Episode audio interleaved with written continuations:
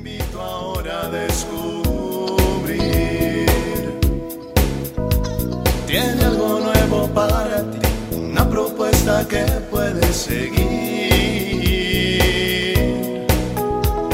Una verdad que compartir, una nueva forma libre de vivir. Un sencillo estilo de servir, el camino hacia la santidad. Hola, qué gusto saludarte en otra cápsula de paz y bien. Vamos a invocar al Espíritu Santo que nos acompañe en estos minutos de reflexión, de paz, de encuentro con Jesús. Te voy a compartir el Evangelio de San Marcos del capítulo 7, versículos 31 al 37.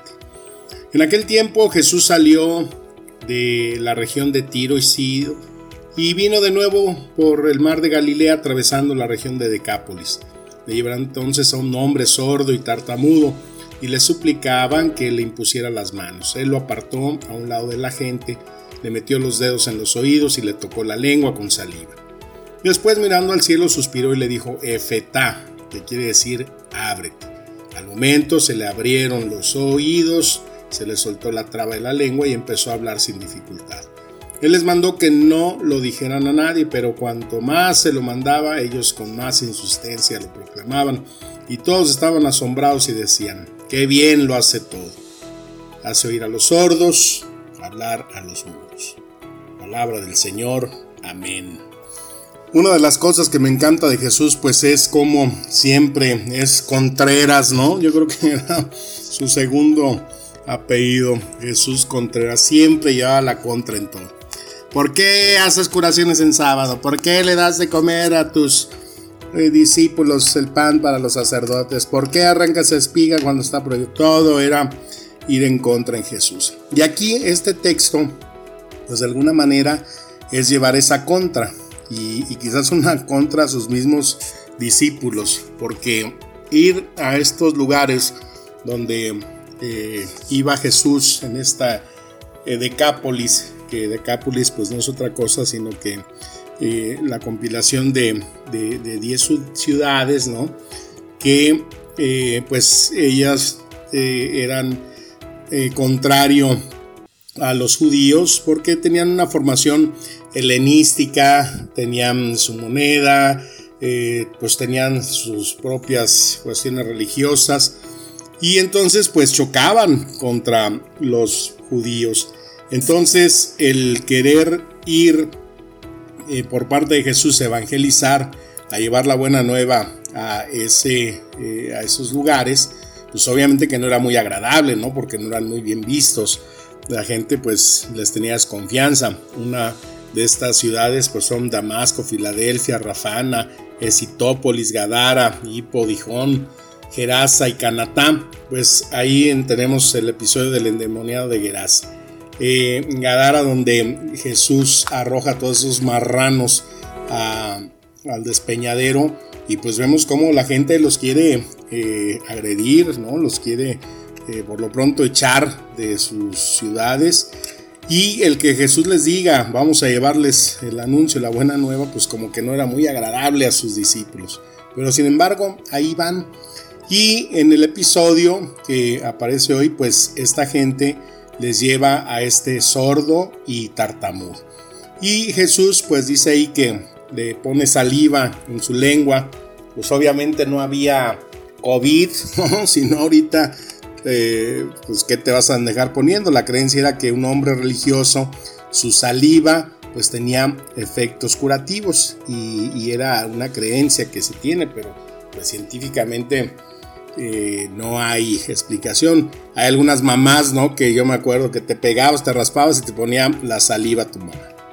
Entonces, eh, ahora, pues, ¿qué te vas a dejar poner saliva o tocar? Pues, contagio de COVID seguramente.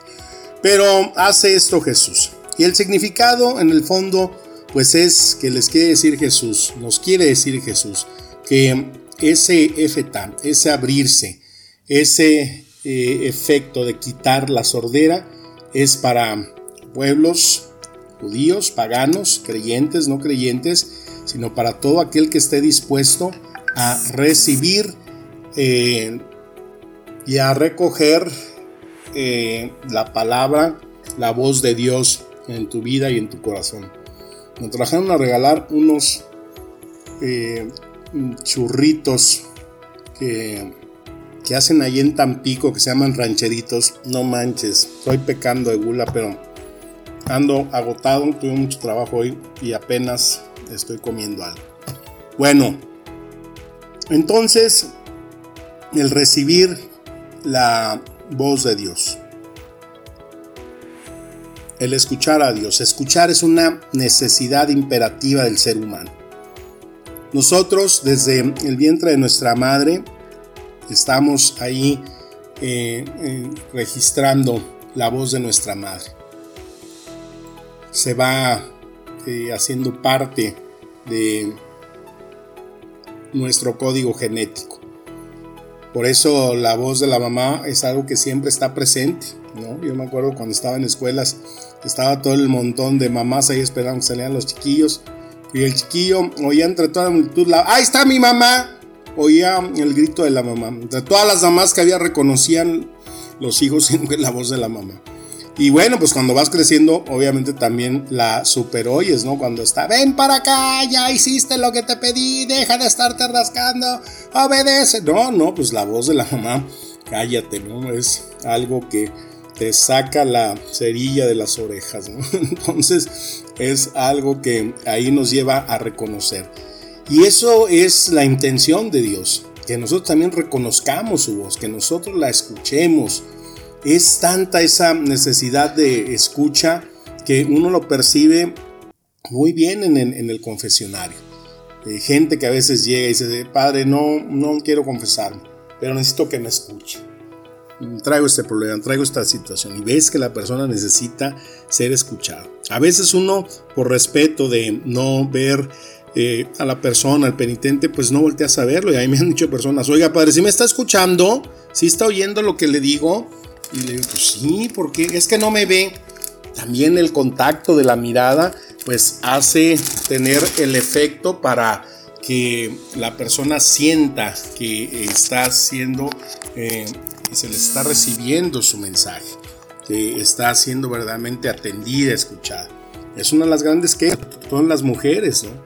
Que, mm, padre, pues es que no me escucha mi marido, ¿no? Llega el marido cansado, Oye, quiero hablar. Ay, no deslata ahorita. Y cuando se va haciendo acumulativo ese ser ignorado, ese no tener la capacidad de desahogar, porque todos traemos cosas cada día, necesidad de externarlo, no es como las alegrías, las tristezas. Cuando tú cumples años y mm, quieres que todo el mundo lo sepa, y cuando te felicitan y se siente muy bien, se comparte, crece la alegría.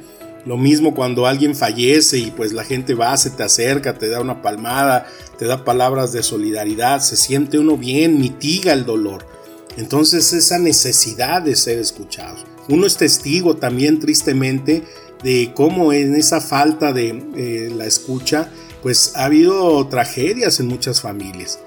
Hijos, hijas que han sido abusadas por parte de personas, de familiares, pero que los papás nunca los escucharon es triste ver cuando a veces ya los padres se dan cuenta que el hijo ya está en un camino avanzado en las drogas, que la hija anda eh, metiéndose con uno, con otro, que tiene una vida promiscua, eh, muchas situaciones que, se viven por no escuchar. El papá que luego la paga, ¿no? Con el jefe, cuando quiere hablar con él, el jefe, no, ahorita no la puedo tener, y mucho menos si me viene a pedir aumento. Entonces, eh, todos necesitamos ser escuchados, todos necesitamos sacar dentro de nosotros a través de la palabra, a través de aquello que está en nuestro interior y que necesita ser liberado y sanado con la acción de algo que se llama simplemente escuchar. Escuchar es un arte. Quizás es algo que muchos padecemos, que tenemos que estar purificando, trabajando constantemente. Nosotros como acompañantes en la vida de fe, pues tenemos que tener esa capacidad siempre de estar escuchando lo que las personas nos dicen. Desde un niño, un anciano, cualquier persona tiene la necesidad de ser escuchado. Para un niño pues el que tenga problemas con sus amigos, que no lo junten, que haya cosas, es todo un conflicto. Así como aquel que tiene problemas económicos, que está endeudado, aquel que tiene alguna adicción, todo, todo eh, requiere de la escucha, de eh, la atención que se ponga en eso. Y esto pues va ah, muy de la mano cuando nosotros eh, en la oración decimos que sentimos que Dios no nos escucha. Y pues sí, más bien tú eres el que no lo escuchas, ¿no? Porque siempre que Dios nos habla, va a ser algo que nos lleve a revisar aspectos de nuestra vida y a veces no nos gusta. Cuando te dice, oye, pues ya saca de tu corazón ese rencor, ese enojo, ese odio que traes contra tu suegra, tu cuñada, los vecinos, esas personas con las que estás enemistadas, libérate, perdona, deja que yo te sane. ¿Y tú cómo, Señor? ¿Qué? Perdono y... Cuando te dice el Señor, ya, Deja que tus ojos se llenen de pureza, tu mente, tu corazón, tu cuerpo. Ya deja de estar viendo esas porquerías que te mandan por el teléfono. Salte de ese grupo que desde la mañana te está mandando imágenes, pornografía. Eso que no te hace. ¿Cómo, señor? No, es que ahí está mi compadre, pero no, no te oigo bien, como hay interferencia. Y no queremos oír. Cuando el Señor nos está diciendo, ya eh, vive tu responsabilidad, tu vida, tu familia, tu matrimonio, tus hijos, la misión que te tengo como padre, como madre, deja de estar nada más pensando en, con cosas impuras, con pensamientos que te alejan de la misión que tienes que, que llevar. Y muchas cosas que Dios nos habla y nosotros nos hacemos los sordos. Y también esa sordera nos lleva a ser mudos. Porque obviamente si no escuchamos a Dios tampoco vamos a hablar de Dios. ¿Cuántas veces te resistes a bendecir los alimentos porque te da pena? ¿Cuántas veces eh, te privas de hacer una oración en tu familia? ¿Cuántas veces dejas de invocar a Dios en los momentos de problemas, cuando hay gritos, cuando hay problemas, cuando eh, está ahí una situación en la que se necesita la intervención de Dios y no lo invocas? ¿Cuántas veces vas de viaje en la carretera o algo y no, pues no puedes decir vamos a rezar un rosario, no, pues mejor vámonos a oír la música, distraernos, todo el mundo en otro canal y se deja de hablar de Dios, mucho menos anunciamos y proclamamos su palabra. ¿Por qué? Pues porque es el efecto de no escuchar a Dios, de no tenerlo en el corazón. Entonces, hoy esta palabra nos da un buen jalón de orejas. Nos dice que si verdaderamente tenemos y queremos tener esa escucha y esa línea con Dios, necesitamos abrir bien los oídos. Necesitamos dejar que esa palabra penetre en nuestros sentidos, nuestra mente, nuestro interior. Hay aquí un articulito que me encontré que dice, ¿quieres hablar con Dios? Si cada día resulta más fácil comunicarse con las personas, pero y con Dios y da unas reglas para llamar y contar con Él cuando desees. Dice, primero marca el prefijo correcto, no a lo loco, o sea, ponte en el momento de oración con Él. Una conversión telefónica con Dios no es un monólogo, no hables sin parar, escucha al que habla al otro lado. Si la conversación se interrumpe, comprueba si has sido tú el causante del corte. No adoptes la costumbre de llamar solo en casos de urgencia. Eso no es trato de amigos. No seas tacaño. No llames solo a las horas de tarifa reducida, es decir, cuando te toca en fines de semana, es decir, cuando vienes nada más a misa y eso a fuerzas. Sería como una llamada breve en cualquier momento del día. Las llamadas son gratuitas y no pagan impuestos. No olvides decirle a Dios que te deje en el contestador todos los mensajes que quiera y cuando quiera. Toma nota de las indicaciones que Él te diga para que no las eches en el olvido. Si a pesar del cumplimiento de estas reglas la comunicación se torna difícil, dirígete con toda confianza a las oficinas del Espíritu Santo él restablecerá la comunicación. Si tu teléfono no funciona, llévalo al taller de reparación que lleva por nombre Sacramento del Perdón. Allí todas las reparaciones son gratuitas y tienen una, una garantía de por vida. Esto es de un texto de un empleado de Telecom en Francia. Bueno, pues tenemos que ser humildes, ponernos en disposición, que sea un trabajo esta semana buscar escuchar a Dios en nuestro corazón, en nuestra oración y que con esa gracia y esa presencia del Espíritu Santo podamos ir acercando y caminando nuestro oído a esa voz del Padre que nos ama. Porque lo que Él nos pida será siempre lo que centraliza el Evangelio. ¿Que ¿En qué se reduce el Evangelio? En obediencia. ¿Y qué es la obediencia? Pues lo que Dios quiere para nuestro bien. Dios no nos pide que lo obedezcamos nada más porque Él sea el dueño, el Señor de nuestra vida, sino porque todo lo que Él nos pide que obedezcamos sea para nuestro bien. Es como si tú a tus hijos les pides algo para su mal, no, ¿verdad? A ver, mi hijo, haga esto, haga su tarea, haga este oficio, ayude a su madre, haz esto.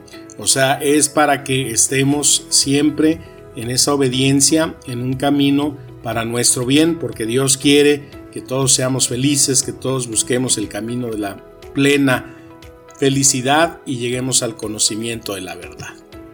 Pues que las palabras del Santo Evangelio nos sigan administrando espíritu vida. Te mando un fuerte abrazo, mi oración y que tengas un excelente inicio de semana. Amén.